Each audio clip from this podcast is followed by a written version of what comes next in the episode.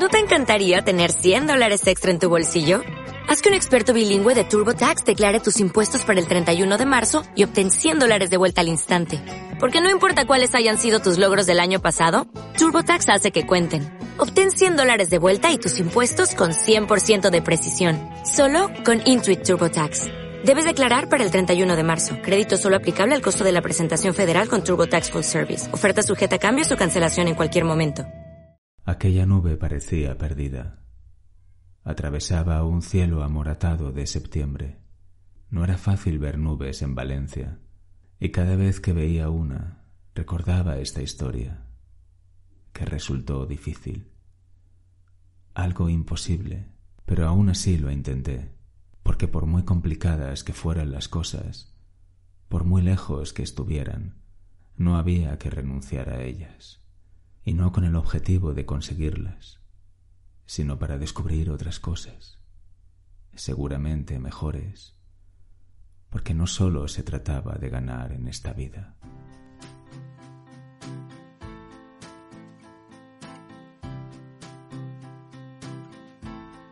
Hola, soy Sergio Llorens y esto es Palabras Sonoras, un programa para desconectar, relajarse y centrarse en el presente porque es lo único que tenemos.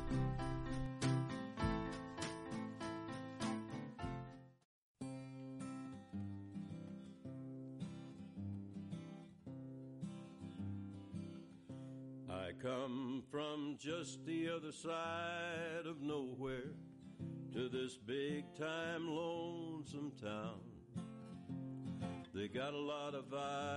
Por aquel entonces tenía alquilado un ático a las afueras de mi ciudad.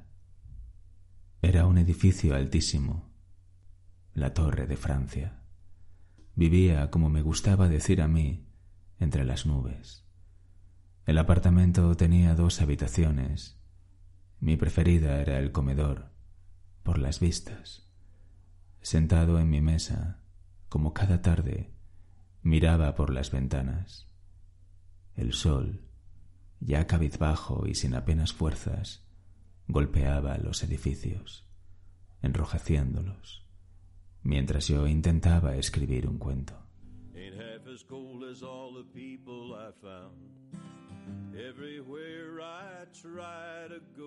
La revista para la que trabajaba me exigía que fuera de amor, y ahí estaba yo, Daniel Pereira, Premio Primavera en el 2018, escribiendo cuentos de amor.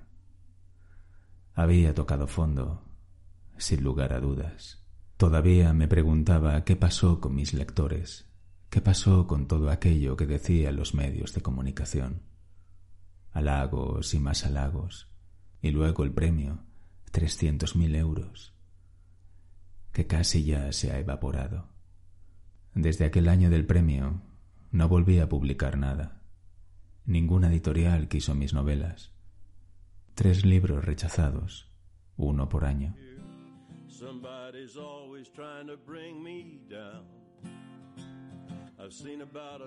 Cuando me propusieron lo del cuento semanal, dije que sí, sin pensarlo. Además, escribir sobre el amor no debía ser complicado. Sin embargo, sí que lo era. Yo jamás había escrito sobre el amor. Lo mío era la novela negra, cigarrillos, gin tonics, asesinatos violentos y amores canallas.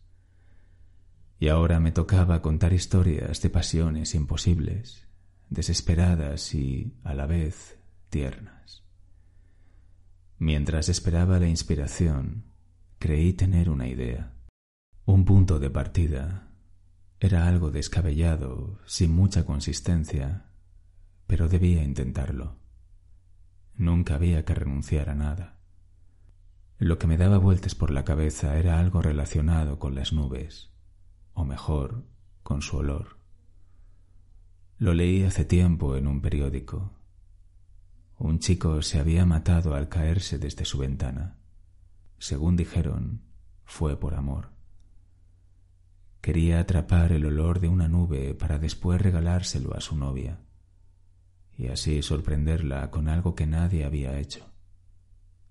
No llegó a hacerlo, O tal vez sí. Según la noticia, un tarro de vidrio se salvó del impacto. El chico logró protegerlo de la caída. En la pared del cristal estaba escrito el olor de las nubes.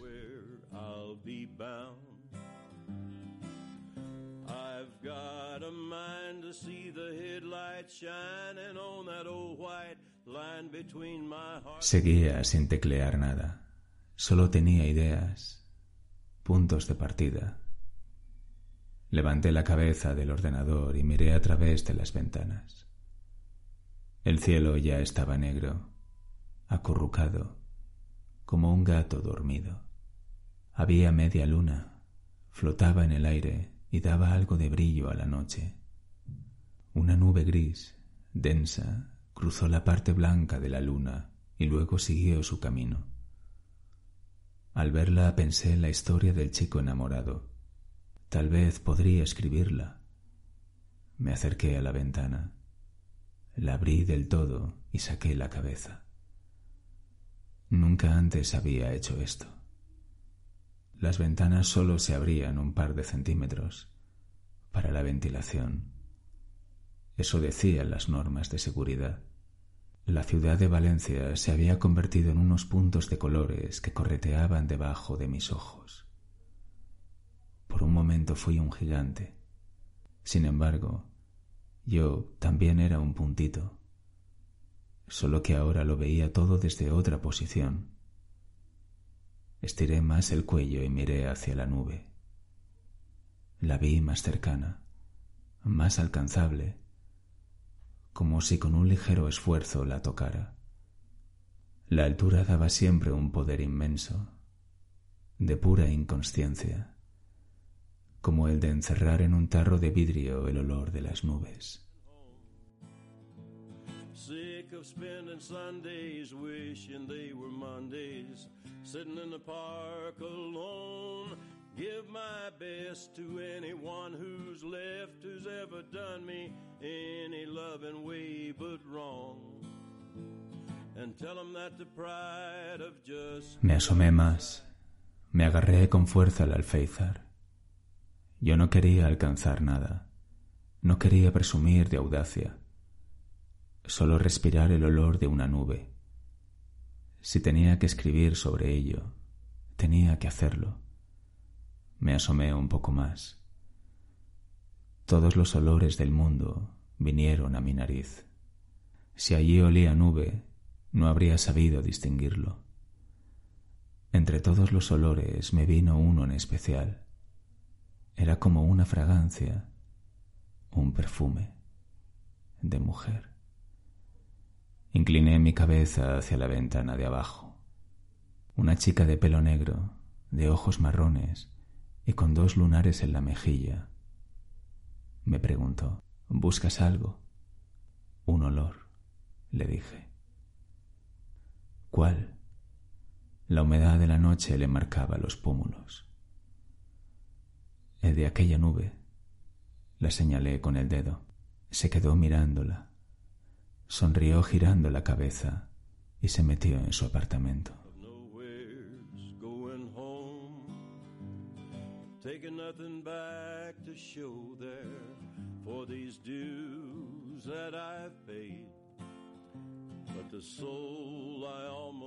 Me senté delante del ordenador.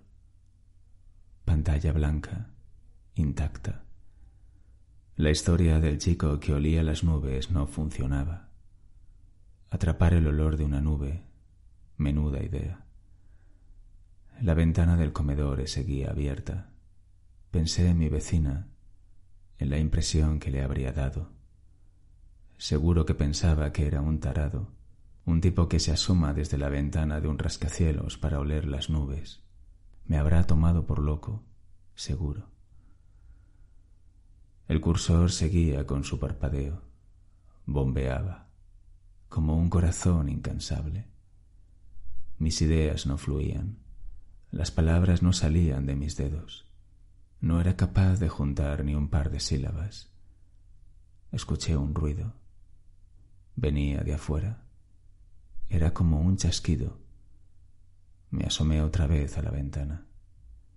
No sabía si por el ruido o más bien por buscar a mi vecina de abajo.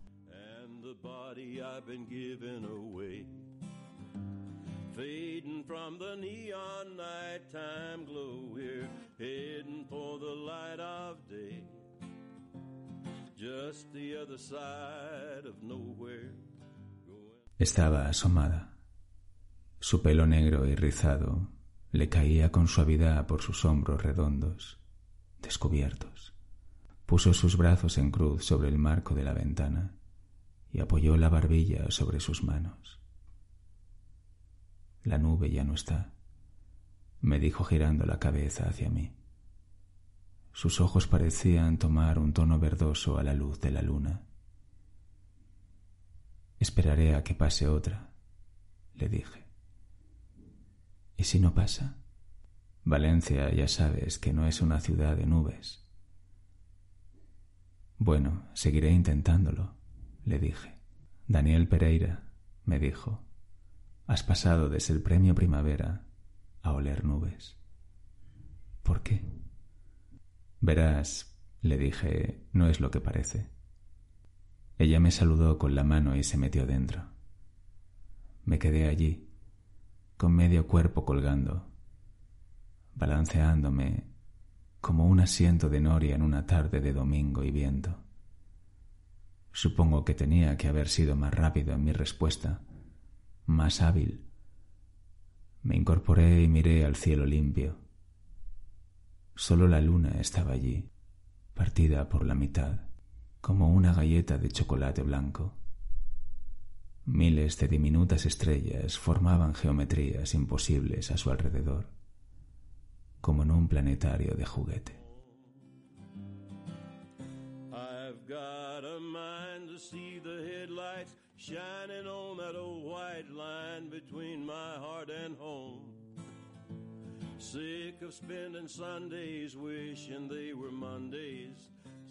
La cosa se ponía más difícil. La nube ya no estaba. Y yo necesitaba inspiración, tener la nube delante Parecía absurdo, pero si iba a escribir una historia sobre nubes, necesitaba que estuviera allí y probar otra vez, si fuera posible, sentir su olor. Pero ¿y si el chico tenía razón? Tal vez las nubes olían a algo, y entonces sí que tendría una buena historia. Me levanté y di vueltas por el comedor. No perdía de vista las ventanas. Una nube, por favor, que aparezca una nube. Llamaron a la puerta con los nudillos. Una fotografía asomó por debajo. La cogí y le di la vuelta. Había escritas unas palabras. Aquí tienes tu nube. Olerla aquí es más seguro, Tania. Con la foto en la mano fui a la ventana. Mi vecina parecía concentrada en un punto, ajena a todo me gustaba su forma de mirar, envolvente, silenciosa. Gracias por la foto, Tania. De nada. Olerla ahí es más sensato. Me quedé sin saber qué decir. Ella me dijo algo, pero no la entendí. Se giró un viento de poniente. Me lo volvió a repetir, pero no había manera.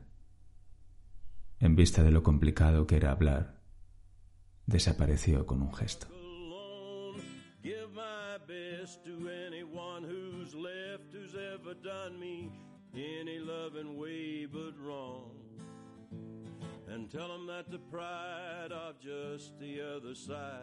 A pesar del viento, no aparecían nubes en el cielo. Raso, cristalino. Bueno, al menos tenía la foto. Era la nube del atardecer la única que había visto hoy, grisácea, condensada, como una pértiga atravesando a traición la espalda de la luna. La miré, me la acerqué a la nariz. Estaba obsesionado con oler las nubes, pero así no iba a escribir el cuento. Debía centrarme en la historia y no obcecarme con algo imposible. Antes de empezar a teclear no estaba mal reconocer algo. No tenía ni idea de cómo estructurar esta historia de amor, de cómo darle forma. Ni tan siquiera tenía un título. Solo tenía una noticia de un periódico, una fotografía y una incipiente obsesión por oler las nubes.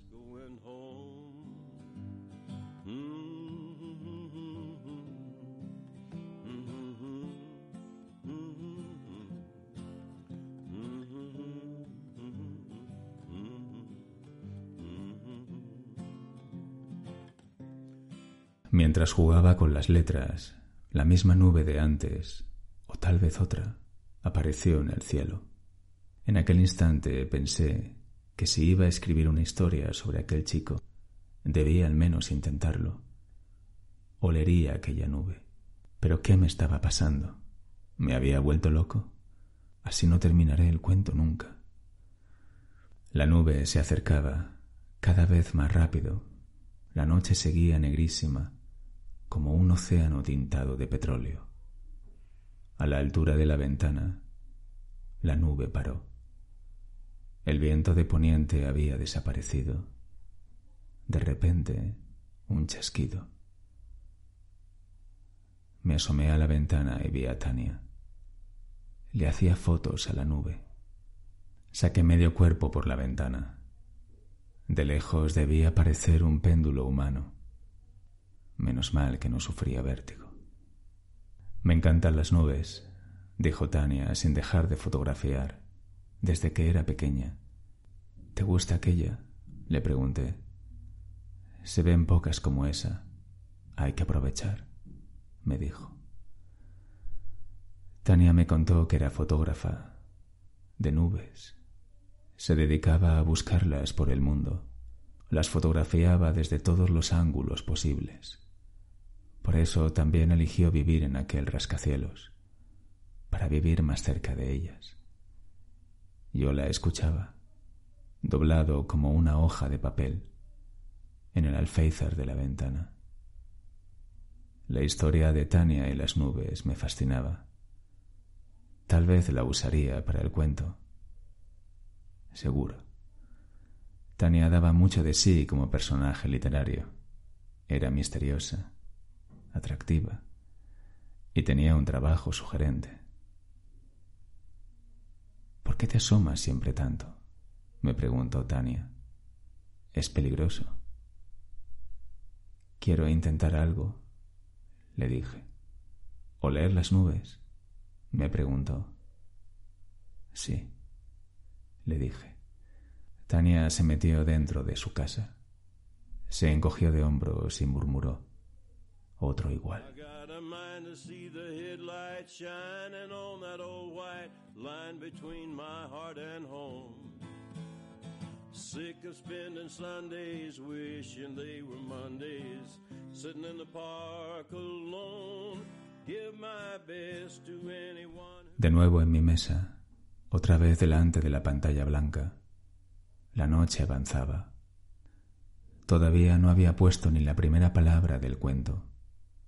la obsesión por oler la nube había pasado a un segundo plano.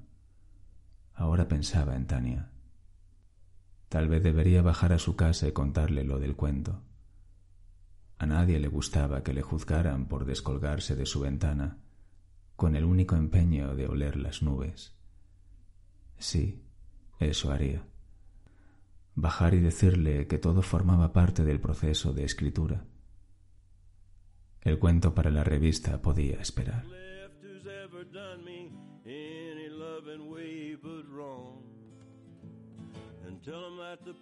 Llamé con suavidad a su puerta.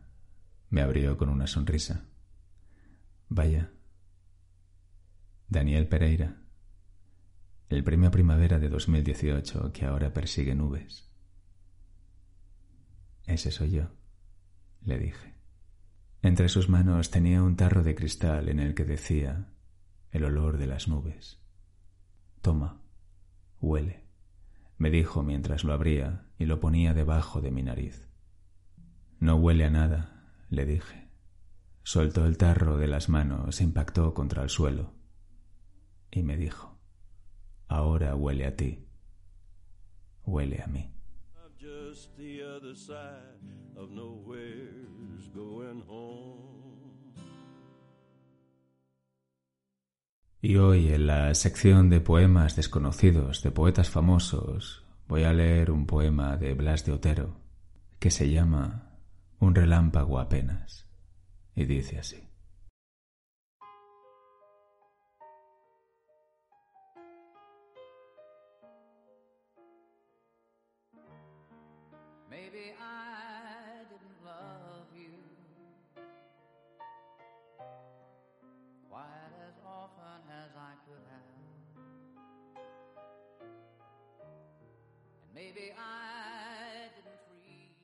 Besas como si fueras a comerme. Besas besos de mar adentelladas. Las manos en mis sienes y abismadas nuestras miradas. Yo, sin lucha. Inerme me declaro vencido. Sin vencerme es ver en ti mis manos maniatadas.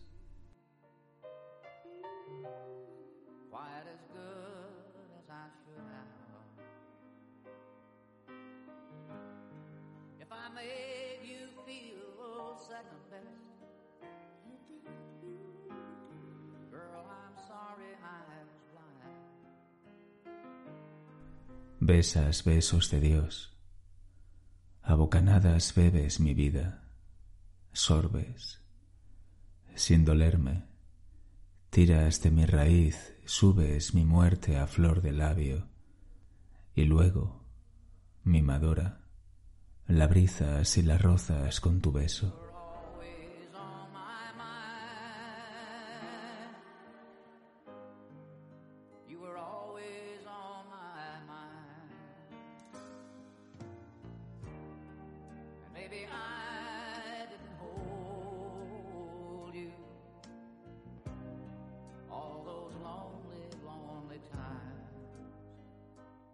Oh Dios, oh Dios, si para verte bastara un beso, un beso que se llora después, ¿por qué? Oh, ¿por qué? No basta eso.